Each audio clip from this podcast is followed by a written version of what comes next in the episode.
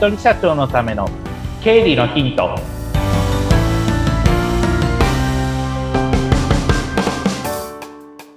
皆さんこんにちは。理財実践塾株式会社の池田孝之です。こんにちは。インタビュアーの水野紅子です。よ本日もよろしくお願いいたします。ろしくお願いします。さあここのところねあのいろいろと振り返りをしていて、あもう2023年も後半に入っていってるんだな。ちゃんとしなきゃって思えてきてます。はいもう後半戦ですよ皆さんはい今日もいろいろと教えていただいてしっかりしたいと思います。はいよろしくお願いします。よろしくお願いいたします。で、今日のテーマなんですけれども、公共の支援策を使うっていうテーマを取り上げました。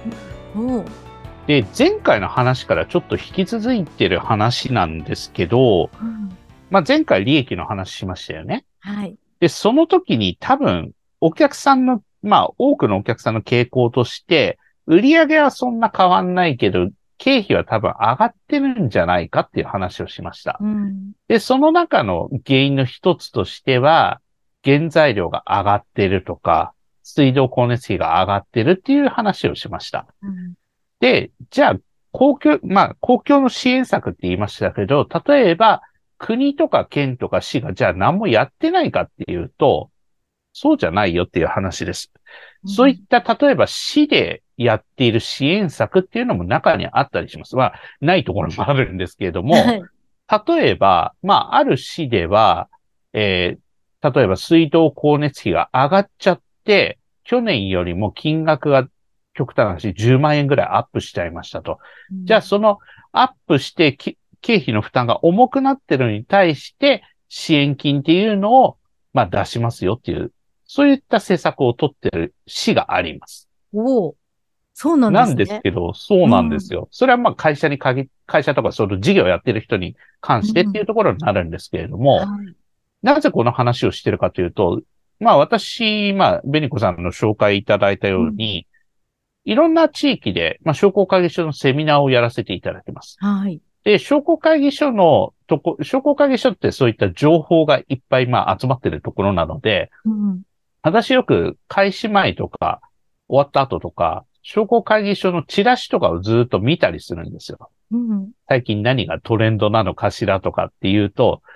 いろいろトレンドなのかしらとか創業セミナー何やってるのかなみたいな、いろんなチラシ見ていく中で、はいよくあるのがそういった、まあ、原材料とかそういった経費が高騰したことに対しての支援策っていうのをやってますっていうのを書いてるチラシが置いてあったりするんです。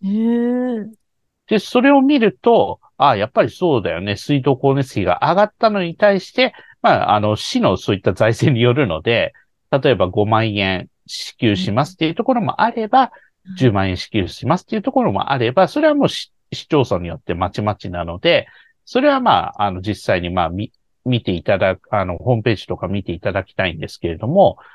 まあ、でもそういった情報って、取り行かないと、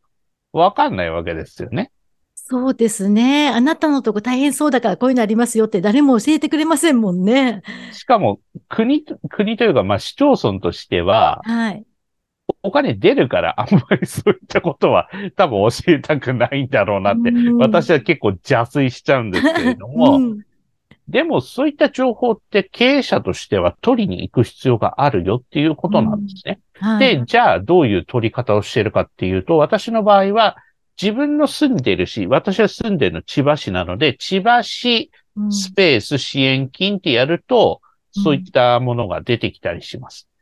よくまあ、あの、1年前、2年前のその飲食店の協力金とかだったらそういった話で、よく、あの、うちの、うちにも相談来たりもしましたけれども、うんでもそういった情報って、同業者から情報を取って、なんかこういうのあるって聞いたんだけど、うち使えますみたいな感じの相談ってやっぱりうちにもよく来たりするので、うんはい。で、まあ使えるけど、あの、お宅の会社の内情僕わかんないから、あの、うちでは引き受けられませんだったり、引き受けてもいいけど、お宅の内情のところもしっかり把握しながらサポートしていきますみたいな感じだったりという感じで、まあうちは対応してるんですけれども、そういったような、あの、支援策っていうのが存在するっていうのを知らない方も多かったりすると。そういった情報を取りに行って、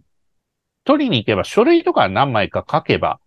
あのそういった支援金の場合っていうのはもらえるケースが多かったりするので、そういったものも活用していく。まあ、経費がどうしても、経費上がってるのってもうみんな共通なので、水道光熱費上がってるっていうのは。だからそういったところのサポートっていうのは、多分やってるんじゃないかっていう前提で調べてみる。で、そういった情報っていうのは集まってるのはもちろんその支援金を出す市であったりとか、そこの市にある商工会とか商工会議所っ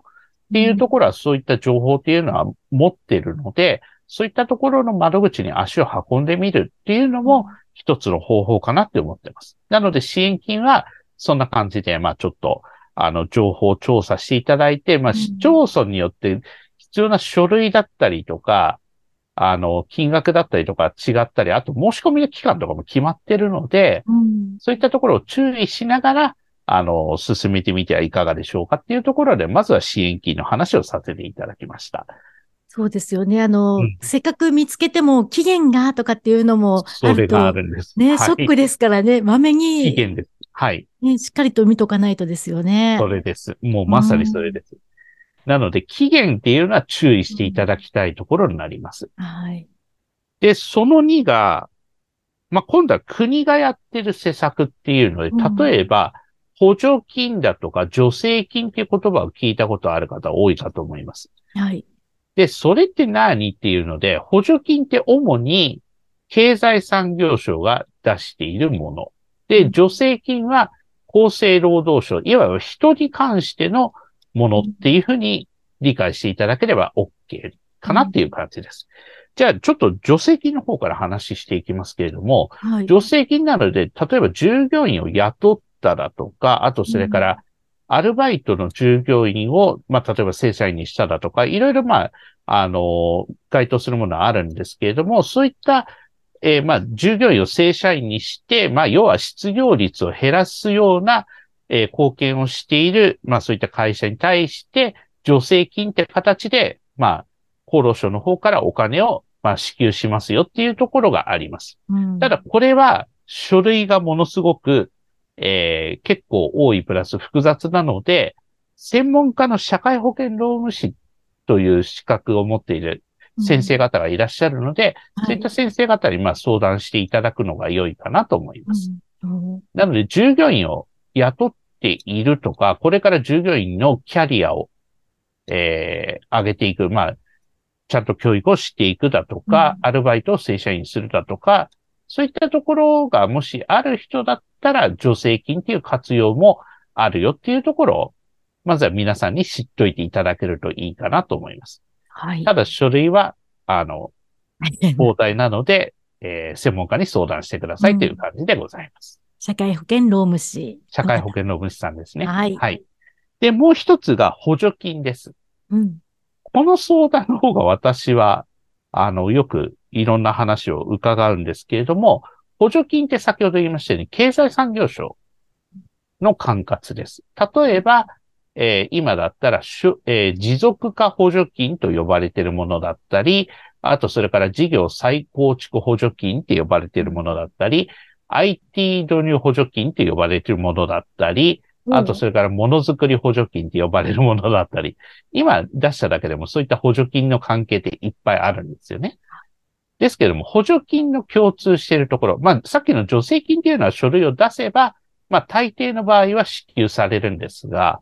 大抵の場合っていうのは、書類が不備だったり、あの、条件合わなくて、えっと、助成金出なかったというケースももちろんあるので、大抵の場合っていうふうにしました。はい、で、補助金の場合は、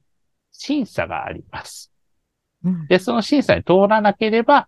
補助金はもらえません。っていう、そんな感じです。うん、で、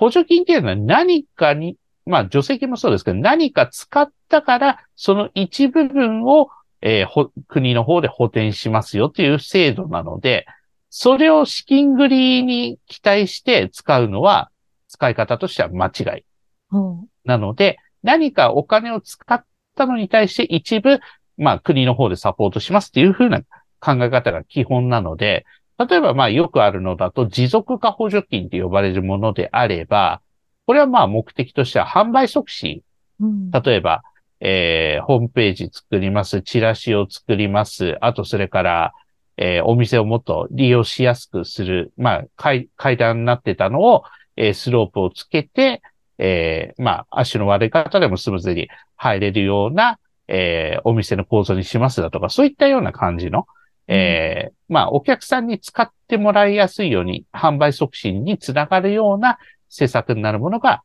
まあ、持続化補助金って呼ばれているものなので、あそういった目的にかなっているものだったら大丈夫ですよっていう感じなんですが、まあ補助金、まあ相談は私も受けることがあるんですけれども、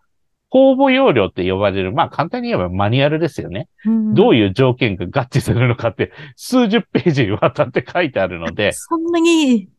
はい、もううん。ある意味ちょっとした本みたいな感じになるので、まずはもうホームページ見て公募要領を見ながら、あ、うん。こういうふうに書いてあるから、これは合致しない可能性ありますねとか、これならまあ該当しそうですねっていうのはあるんですけれども、えっと、補助金の場合も書類が結構必要になります。特に大事なのは事業計画書を書いてくださいっていうことになりますので、はい。ただとりあえず欲しいからなんか書類書いておいてっていうふうに依存の強い社長さんだったら、まずはやらない方がいいです。うん。すごいきつい言い方しましたけど、はい。あの、依存するんじゃなくて、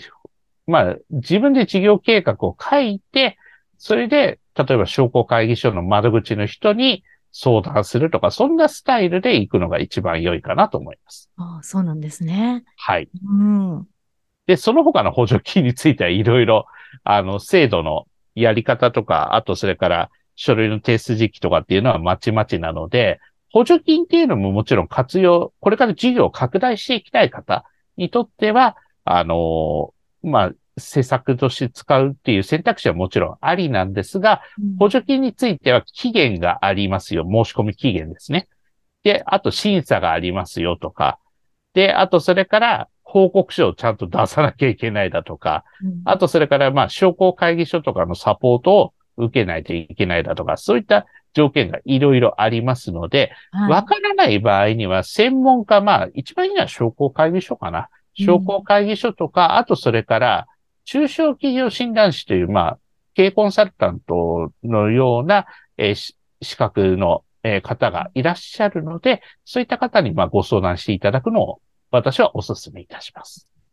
そうですね。あの、この場合は、誰にどうやって聞けばいいんだろうっていうところからつまずいちゃう人もいますからね。そうなんですよね。うんで、一番わかんない場合には、私は商工会議所っていうふうにいつも言っちゃってるんですよ。はい。で、商工会議所だったらそういった情報が集まってるので、はい。それで、まあちょっとこういうことやりたいんだけどって言ってうん相談乗ってもらって、それで、まあ相談乗ってもらう、相談するのはただですけど、まあただう、ん商工会議所も会、会員で、まあ、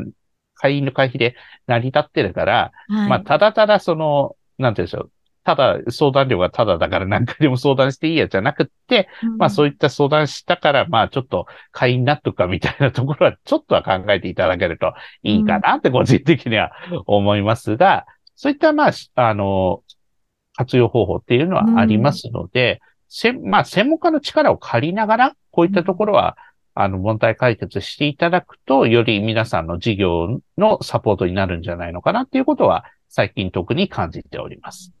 そして、あれですね、商工会議所に足を運んでみると、先ほどあの池田さんがおっしゃったように、あの、はい。意外な情報のチラシがあったりとかっていう発見もあるかもですもんね。そうですね。あの、うん。事業に役立つそういったチラシだとか情報だとか、そういったものがたくさんあるのでうん、商工会議所っていうと、その敷居が高いだとか、あんまり僕は関係ないやっていう人が多いかもしれないんですけど、うん。一回ちょっと足を運んでみると、あ、こういったものがあるのねっていう発見は多くあると思うのでうん、私はぜひそういった意味でも足運んでいただけると良いかなと思います。そうですね。ご自身の近所にもし商工会議所なかったら、まあ、似たような、その団体で商工会っていうのがあったりしますので、商工会でも似たような感じで情報提供していることが多いので、商工会議所か商工会っていうところに足を運びながら、まあそういった補助金だとか助成金だとか、あとそれから市町村それぞれ出している支援策っていうのも活用するっていうのを選択肢の中に入れていただけると、皆さんの経営の助けになるんじゃないのかなっていうことは、えー、感じております。頼れるところにはどんどん頼っていきましょうですね。そうですね。はい、あの、一人でできることは限られますけれども、いろんな人の知恵借りれば、